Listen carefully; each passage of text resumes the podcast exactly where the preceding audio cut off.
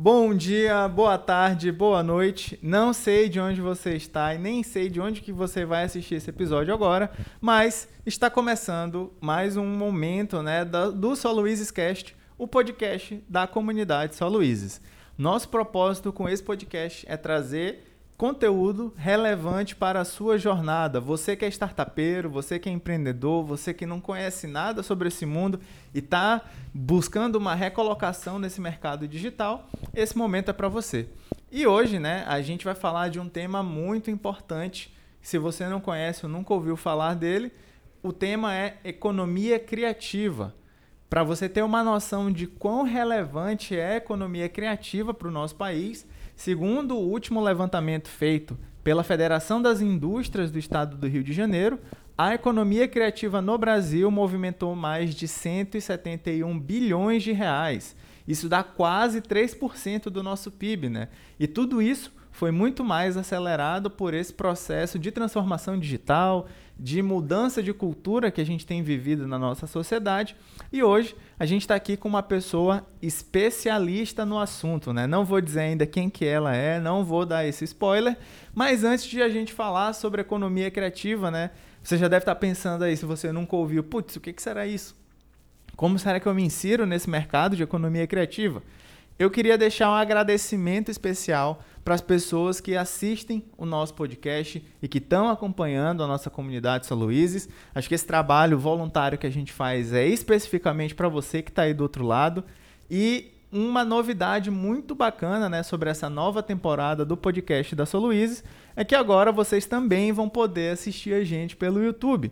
Então, além de vocês ouvirem o o nosso podcast pela plataforma que vocês mais gostam, né? Então, Spotify, Deezer, Anchor, enfim, vocês agora também vão poder assistir os episódios, né? Como que a gente grava os episódios na íntegra pelo nosso canal do YouTube, pelo canal da comunidade, arroba Luizes. E só deixando claro, né? Todo mundo aqui já está com a terceira dose. Viva a ciência, viva o SUS. A gente está respeitando os protocolos né, de vigilância sanitária justamente porque a gente sabe que é um momento aí de transição, muita coisa acontecendo. E eu não podia deixar também de, de já, né, dando um spoilerzinho aí para vocês de quem são as pessoas que estão aqui com a gente hoje. Não poderia deixar de agradecer a comunidade iBlack. Muito obrigado. A comunidade iBlack faz parte, né, do dentro desse grande ecossistema de inovação que a gente tem aqui no estado do Maranhão. E a gente tem um dos representantes de vocês aqui, vocês vão já saber quem que é essa pessoa. E também não posso deixar de agradecer a nossa equipe linda de produção, ao Ítalo Brasil, né, também conhecido como Ítalo de Verdade, e também ao Espaço Black Swan, que é gerenciado pelo grupo Creative Pack, que cedeu esse espaço aqui para a gente poder fazer esse momento ímpar. E aí, beleza, né? Já vocês já me conhecem, mas eu tô aqui com duas pessoas que muito provavelmente vocês não conhecem, ou se não sabem, né, vão saber um pouquinho mais agora. Eu tô aqui com a Liv na minha frente e tô com o Ítalo Carvalho, né? Mais um Ítalo aí pra gente, pessoal. Então, Liv, quem é você no jogo do bicho? Olá, olá. Muito bom dia, boa tarde ou boa noite. Eu me chamo Livne Gonçalves. É, eu sou uma pessoa agitada e ansiosa. Então, acho que isso pode contar aí no meu currículo. Sou uma mulher preta também, muito trabalhadora, que inclusive hoje faço parte da, da comunidade Sol Luizes e acredito que a gente pode contribuir demais e trazer muita novidade para esse podcast e para você que está ouvindo a gente. E agora, eu queria apresentar outra pessoa. Na verdade, eu queria que essa pessoa se apresentasse. Então, Ítalo, por favor, além do LinkedIn, me diga se você está bem, né? A, a gente está vindo aí de uma pandemia, a gente ainda está num momento um, um pouco conturbado. E o outro ponto, quem é você? Conte da sua vida, abra o seu coraçãozinho. Oi, gente. Prazerzão estar aqui com a comunidade São Luizes. É, me chamo Italo Carvalho. É, eu acredito que eu estou bem, né? Acho que é interessante a gente reafirmar isso. Mas é, eu acredito também que é impossível a gente não dizer que está tudo indo mais ou menos, porque nem tudo está no eixo, né? Então acho que isso coloca, isso pelo menos me coloca mais em movimento. Bom, eu também sou um homem negro, né? É, fora do LinkedIn e dentro também. e dentro do LinkedIn acho também. Que, acho que é interessante de falar isso. É, sou homem negro fora, fora do LinkedIn, dentro também. é, e paralelo a isso, né, eu acho que quando, gente, quando se trata de redes sociais, de LinkedIn, é, a gente sempre pensando na perspectiva de fora, né, eu acredito muito na, no seguinte ponto, que existem muitas histórias e muitas vivências que a gente tem fora, mas que sim, elas podem também ser publiciza publicizadas no, no ambiente virtual, né? não, não só no LinkedIn, mas nas redes sociais em si. Eu acho que isso reforça muito também quem a gente é fora, é, fortificando nossa marca pessoal. Então, eu boto muita fé nisso, mas, paralelo a isso, eu sou apaixonado por esporte, é, especificamente é, crossfit, que não é um esporte, mas é uma modalidade. é, mas... Faz um burp aí. e...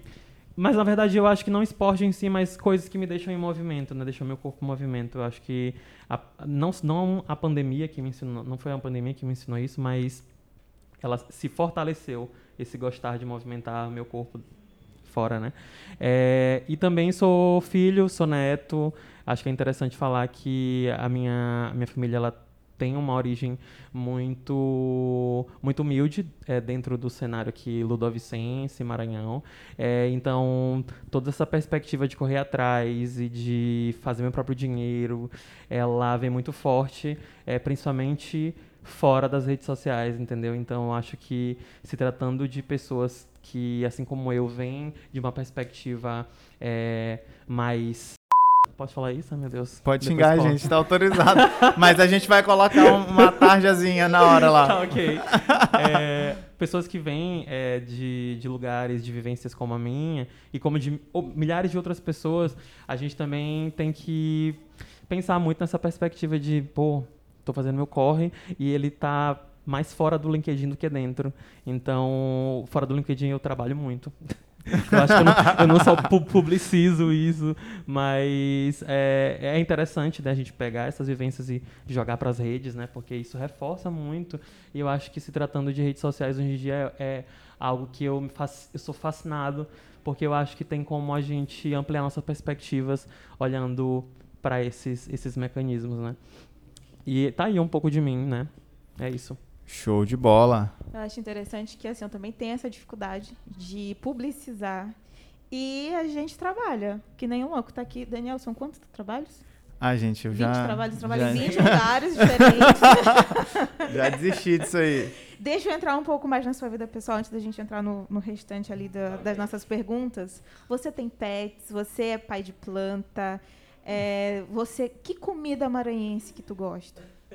Pode ser uma Jussara, e aí já explica para o pessoal, quem não sabe o que é Jussara, porque em muitos lugares Jussara é nome de, de pessoa, né? Então, é, aí é estranho. Já, já... Ah, adoro Jussara. Gente, é, particularmente eu sou apaixonado por cachorros, tipo, especificamente pitbulls e, e Rottweilers, mas eu, eu, eu falei certo o plural disso? Enfim. Rottweilers. É, e aí é, o que acontece é que eu morro de medo. Eu sei que não é lógico isso, né? Mas eu acho a coisa mais linda do mundo. Eu teria. Mas eu, não, eu acho que eu teria bebê, provavelmente, né? Porque para criar uma relação. Porque eu morro de medo de cachorro, real. É, cachorro tem, caramelo? Assim, hã? O cachorro caramelo. Como é isso, gente? O cachorro caramelo, cara. O símbolo do Brasil. Mas ele gosta de pitbull. E... Cachorro amarelo vira-lata? É. Ah, é, né? A gente pode. a gente pode pensar. Mas, não, falando sério. É, a minha relação com pets, né? Ela é muito conturbada, porque eu já tentei ter gatos várias vezes, eles fogem, né? E cachorro, eu realmente fui mordido quando eu era criança. Então eu tenho assim um pouco de receio, né? Mas eu acho muito bonito, tanto é que eu compartilho muito dos meus melhores amigos no Instagram, vou colocar vocês.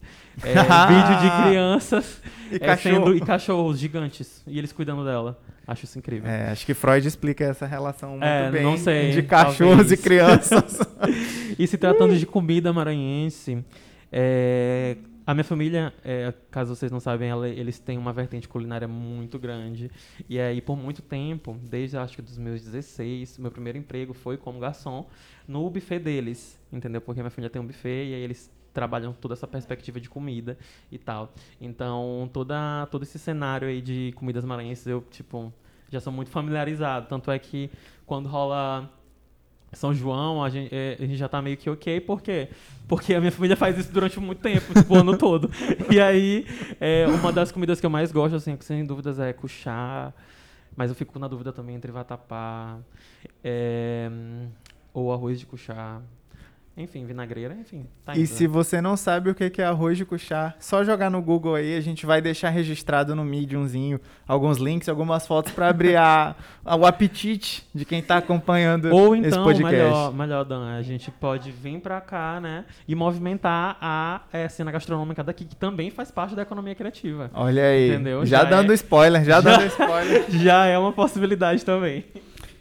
E é- Inclusive, tá tendo um festival de gastronomia agora que tá rolando, então dá para pesquisar no, no Instagram, Festival de Gastronomia é, Maranhense, e que acontece também outros eventos gastronômicos, e vem para cá, temos aqui uma hoteleira que vai fazer com muito amor e carinho um roteiro também, para vocês conhecerem nossa cidade. conhecerem nossa cidade. E para te deixar um pouco mais calmo, vou te convidar para conhecer a cachorrinha da minha irmã, que é uma pitbull linda, babona, assim, Pequena. pequena. minha mãe que morre de medo, se apaixonou e fica mais tranquila com ela. Então, vai dar tudo certo. E aí eu queria que você ajudasse a gente, porque a gente tem pessoas de vários lugares do Brasil e temos pessoas de diferentes idades e economia criativa, ela ela pode ser muito diversa, né? E aí eu queria que você contasse, se eu fosse uma criança de 5 anos ou se uma criança de 5 anos estiver ouvindo a gente, ou vendo a gente, conta para ela ou para eles o que que é uma economia criativa aí num, num jeito assim bem simples. Eu acho que, se tratando de crianças, eu gosto muito de utilizar também ehm, uma linguagem que não é tão infantilizada, né? Porque eu acho que eu olho muito para para a vivência das crianças que estão perto de mim, então é uma vivência mais tipo assim de, olha, tô te criando aí pro mundo, então é, tô tratando contigo como se tu realmente é, fosse responsável pelo pelo que tu tá fazendo, né? Não daquela maneira tipo louca de falar, ah, não, essa criança ela tem que ser assim, assim, assado, mas, tipo, é, dizendo que ela tem a possibilidade também de aprender, como todas as outras crianças também. Mas, se tratando de uma criança de 5 anos, eu falaria o seguinte, eu falaria que a economia criativa, ela nada mais é que todas as ideias que estão perambulando pelo universo dela, é, passando pela, pela cabeça dela, e que é externalizado, né? E esse externalizado, ele acaba entrando em uma atividade e essa atividade, ela gera dinheiro. Entendeu? Eu falaria isso para uma criança de 5 anos, né? É, partindo também do pressuposto de que eu já teria explicado o que é dinheiro para ela. E partindo também do pressuposto que as crianças de hoje em dia já sabem com 5 anos o que é dinheiro. E não É. só sobre TikTok, né? Mas é, isso me faz pensar também, Livine, muito sobre o processo de produção mesmo dentro da, da cadeia da economia criativa, né? Que é um processo que, ah, não é só ter uma ideia, ah, não é só ir para um ambiente e, e pensar e externalizar isso, mas eu bato muito na questão é, de como comercializa essas ideias, de como faz essa ideia realmente rolar, sabe? Agora eu estou explicando para uma pessoa que é adulta, crianças. É, Acompanhe o raciocínio. e tem muito, e tem muito, é, e aí depois eu posso até compartilhar com vocês, é, pesquisas que, que se utilizam de seguintes pressupostos, né? De que existe um método para taxar um negócio como criativo ou não. Porque ele está dentro de uma cadeia de fato. Então é uma cadeia de ideação, né? Depois é, de colocar essa ideia em prática e depois de fazer com que essa ideia realmente ela colha frutos de fato. Tudo isso em termos mais técnicos é muito mais complexo, mas para falar de uma maneira mais pincelada aqui no podcast, é, é assim, entendeu? Então, é, coisas que a gente tem que quebrar, e aí eu já coloco como umas, umas, uma das dificuldades da área, né?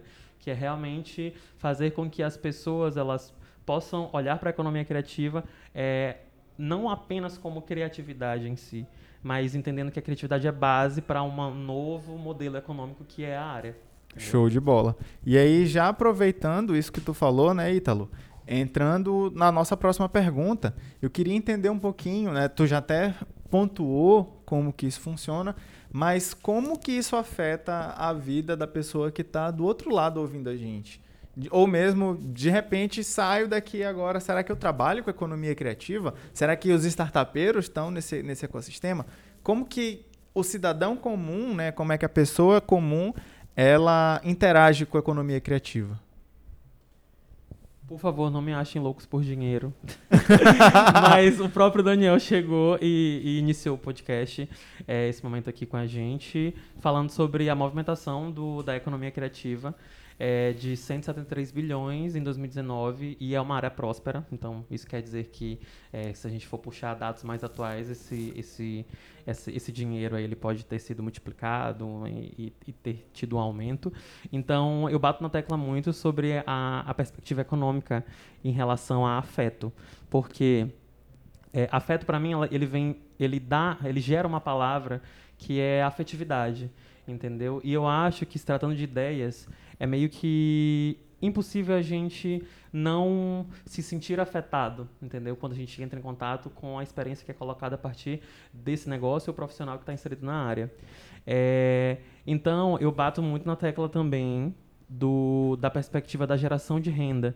Porque renda hoje em dia não é apenas, ah, eu vou pegar o dinheiro e comprar um carro, mas eu acredito na renda e na geração dela como uma perspectiva, saca? E para uma área que é nova, é, o, o, olhar e ver caminhos é, se abrindo é, e essa perspectiva sendo realmente colocada como um ponto focal é maravilhoso, entendeu? Então, para você que tá aí, que é uma pessoa, ou não. pra você que é uma entidade. que é uma pessoa ou não.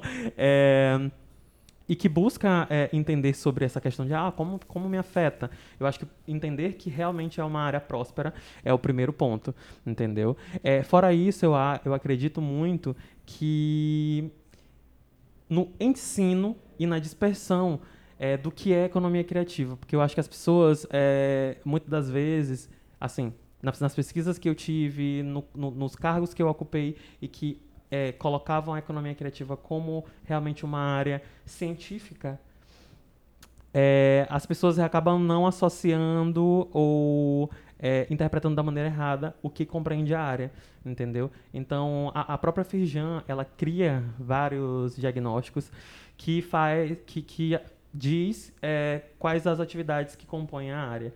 Então, atividades desde publicidade, marketing, é, até gastronomia. Então, toda essa, essa perspectiva de pesquisa também, científica, acadêmica, é, coopera e faz com que a área realmente ela seja é, colocada como algo realmente mais complexo. Então, eu acho que também é um um dos pontos de, de afeto que a área é, coloca é, é um questionamento também, né? No sentido de, bom, como é não só como como a área me afeta, mas também é, como eu sou é, não só como a área me afeta, mas principalmente é, o quão aberto eu estou para ser afetado pela área, entendeu? Porque as, a, a, as interpretações elas são muitas sobre a, a economia criativa, mas é, a busca também ela tem que se fazer a partir do outro lado, né? De quem está aqui na dúvida. Show. E aí eu cito a banda Teatro Mágico, né? Para quem não ouviu Teatro Mágico, eles têm uma, um trecho de uma das canções que eles falam que se o teu afeto, que o teu afeto me afetou é fato, agora faça o meu favor. Então, deixa essa reflexão aí para vocês. Daniel também é cultura, justamente trazendo essa perspectiva. E aí, puxando, né, muito desse disso que tu falou sobre espaços que tu ocupou, agora voltando pro teu LinkedIn, né? A gente começa perguntando quem é o Ítalo fora do LinkedIn, agora quem quem é o Ítalo dentro do LinkedIn, né? Quais são os projetos de economia criativa que tu já desenvolveu?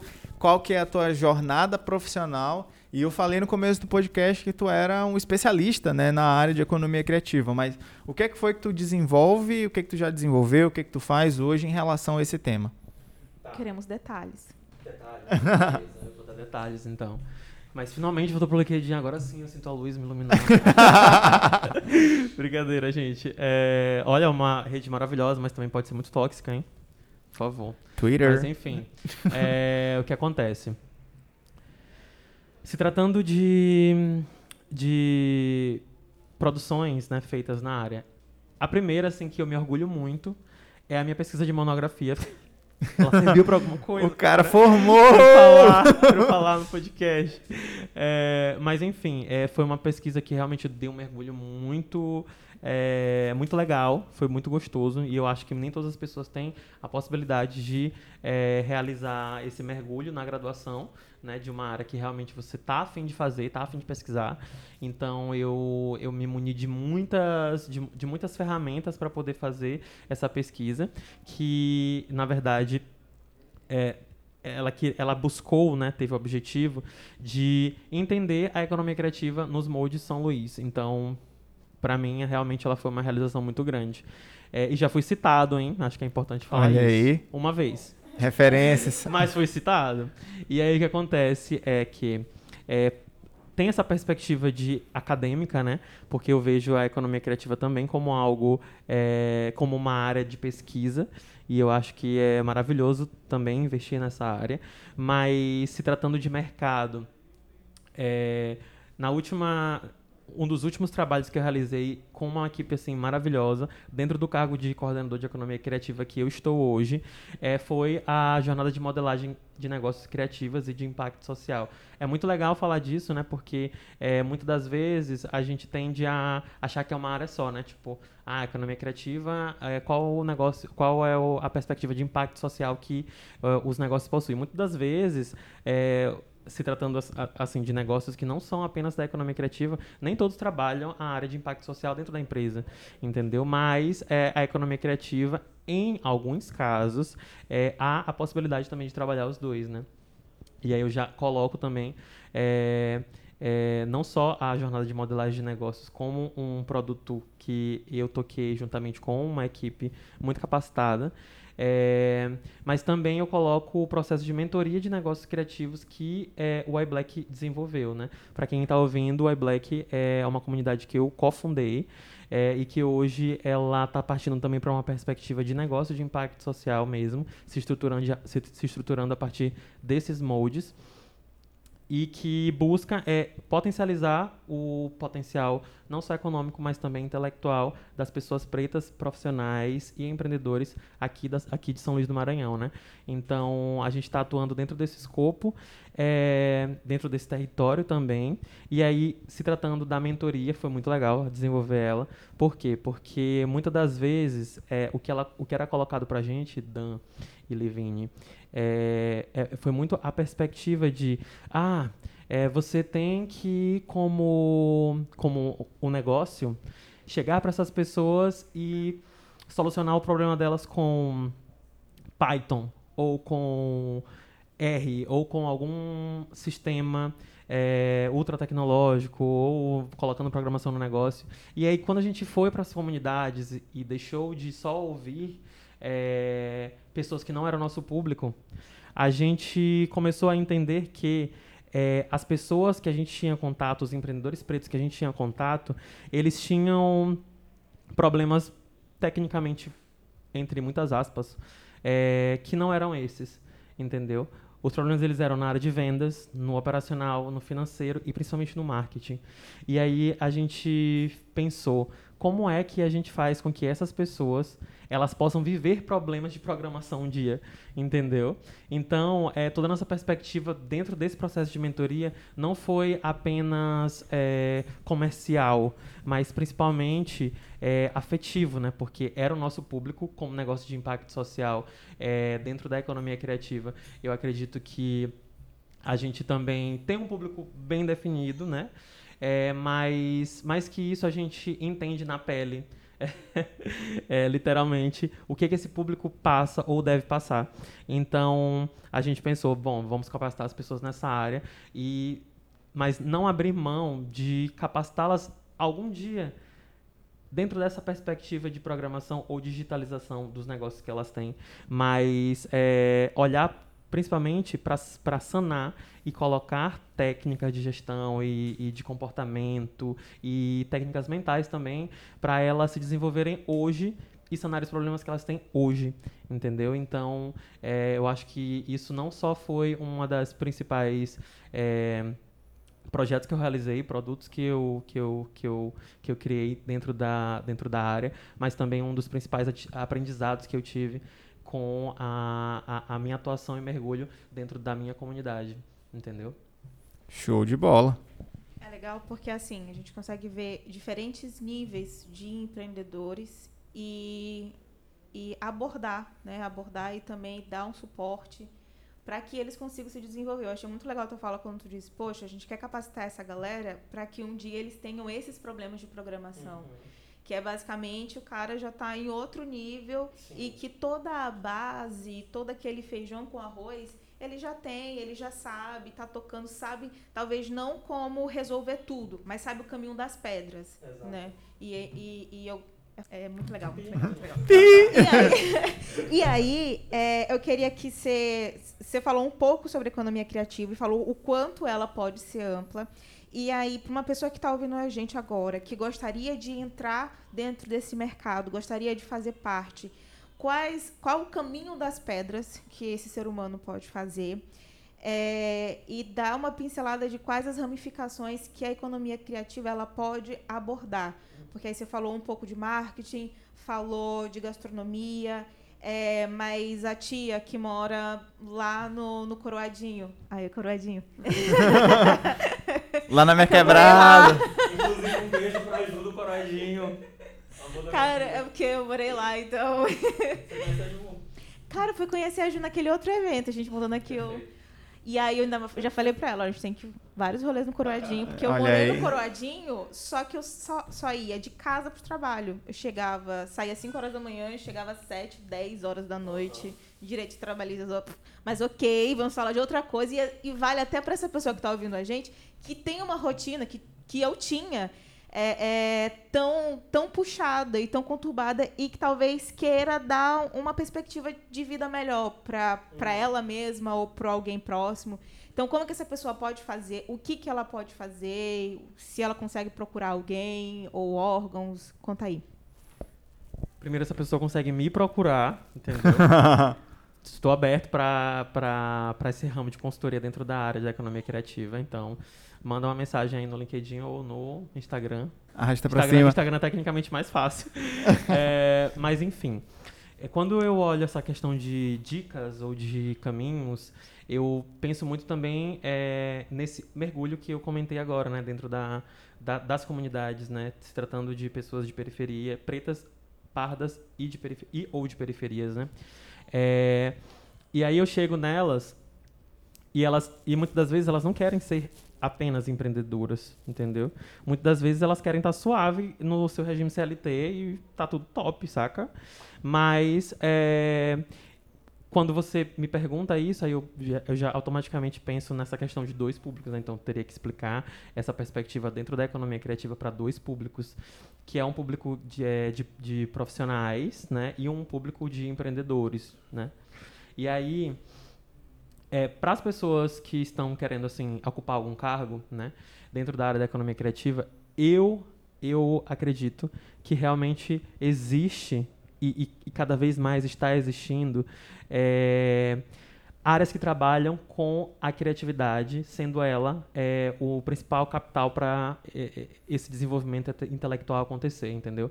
Olhando para a economia criativa, a gente entende que ela surgiu como é, um um, para sanar, na verdade, é como uma ferramenta para sanar a escassez de fontes de, de, de, renda que se acabam, digamos assim.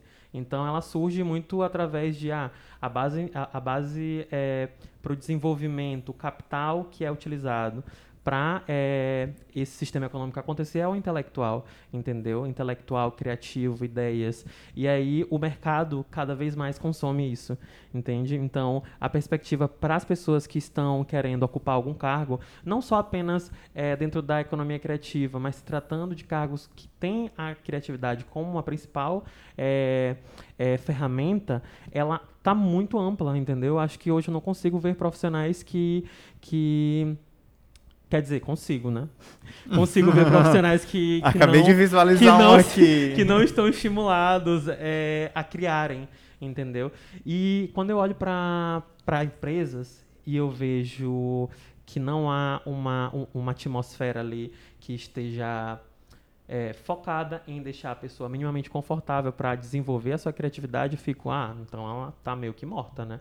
Porque meio que morta é um, até um apelido, né? Mas, tipo, ela não tá ali realmente para é, exercer e fazer com que a organização cresça da melhor forma. Então, eu acho que é uma qualidade muito bem-vinda é, e, e, as pessoas, as pessoas, empresas, organizações estão consumindo muito isso. É só dar uma gugada, uma gugada ou principalmente acionar contatos, está dentro de redes, né? Porque eu acho que todos os, os jobs aí que eu já tive, eles vieram através de redes e principalmente de exposição, né? Então eu acho que esses dois pontos, é, dentro da economia criativa, eles foram pontos que me, me, me possibilitaram muito a ocupação de cargos. Então acho que por aí é um bom caminho. Tanto é que, é uma, uma curiosidade, o cargo que eu estou ocupando agora, a pessoa me conheceu porque eu produzi alguns conteúdos no Instagram. Então, é, foi, foi meio que aí, entendeu? Meio que nessa, nessa, nessa nesse se jogar para é, não se satisfazer com a realidade que se está, entendeu? Porque eu acho, eu olho muito para para minha perspectiva, para minha perspectiva não, para para minha vivência e fico pensando, meu Deus, é o que que vem depois? E aí eu olho e fico pensando assim, ah, vem muita coisa, porque eu não gosto de ficar tão parado assim, entendeu? Tanto aqui, por isso que eu aceitei vir pro podcast. Show de bola. Então. E, e, e, na vertente de empreendedores, é, eu acredito muito assim é, na questão de território, entendeu? E aí eu olho muito para para cidades que são tão criativas como São Luís do Maranhão, porque meu Deus do céu, é, quando a gente consome muito a área a gente consegue entender que a potência criativa da cidade ela também é um fator muito estimulante para o desenvolvimento de negócios que nela podem ser inseridos, entendeu? Então, a, a, o, o, a dica que eu dou é para empreendedores que querem, querem é, é, ter uma atividade dentro da área é realmente viver a área, entendeu? Que, que, que, que eles estão inseridos. E, é, e aí, claramente, né, envolvendo a as diversas áreas que a economia criativa possui, né? Não só as que eu falei no começo, mas também as outras todas que, que a gente pode passar, assim, tipo, mais 50 minutos aqui falando, porque realmente é muita coisa. Tanto é que movimentou o que movimentou, né, em 2019. Show de bola. E aí, Ítalo, aproveitando, né, esse, esse, isso tudo que tu falou, né, a gente está chegando agora aqui no final do nosso podcast, né? Para quem não sabe, né, só reforçando, a gente recebeu aqui agora o Ítalo, que ele é cofundador da comunidade iBlack, ele é coordenador de economia criativa na prefeitura daqui de São Luís do Maranhão. E Ítalo, se tu pudesse resumir o tema economia criativa em uma única frase, qual seria ela? Momentos de tensão. Eu acredito que, para resumir todo o nosso papo, é, é impossível não usar a frase é, criar é estar vivendo, entendeu? Então, é, quando a área da economia criativa chegou para mim como uma perspectiva de trabalho, ela veio muito como um desafio no sentido de, hum, nossa, as minhas ideias elas podem é, ter um impacto, elas podem realmente se tornar algo lucrativo. Então é, é, isso que a gente faz, né? Criar estar em movimento, e estar em movimento é estar propenso a dar o próximo passo. Show de bola. Pessoal, chegamos aqui ao final de mais um episódio. Ítalo, se alguém quiser te encontrar no LinkedIn ou no Instagram, quais são as tuas redes sociais? Então, gente, se vocês quiserem me encontrar, eu tenho certeza que vocês vão querer. vão querer. Meu LinkedIn é arroba Ítalo Roberto Carvalho. Se você botar na barra lá de, de pesquisa, Ítalo Roberto Carvalho vai, vai aparecer meu nome. Mas se botar Ítalo Carvalho também vai aparecer. Um, e no Instagram eu sou arroba Italo Carvalho underline. Lembrando que o Carvalho, o L do Carvalho são dois e o underline é só um. então é isso aí, pessoal. Uh, os links né, do Ítalo vão estar disponíveis na nossa bio aqui também. As redes sociais da Live também estarão disponíveis lá para vocês seguirem. É isso aí. E não se esqueçam de dar joinha no nosso vídeo do YouTube, né? Pois agora somos mendigos de likes dessa rede social. Se inscrevam também no nosso canal, porque afinal, o nosso objetivo aqui é levar esse conteúdo para o maior número possível de pessoas. façam parte da nossa comunidade lá no WhatsApp. É só você digitar www.soluizes.com.br que você vai ser redirecionado para o nosso site e sigam a gente também no nosso Instagram. Até uma próxima, pessoal, e muito obrigado. Tchau, tchau. Tchau. Um cheiro.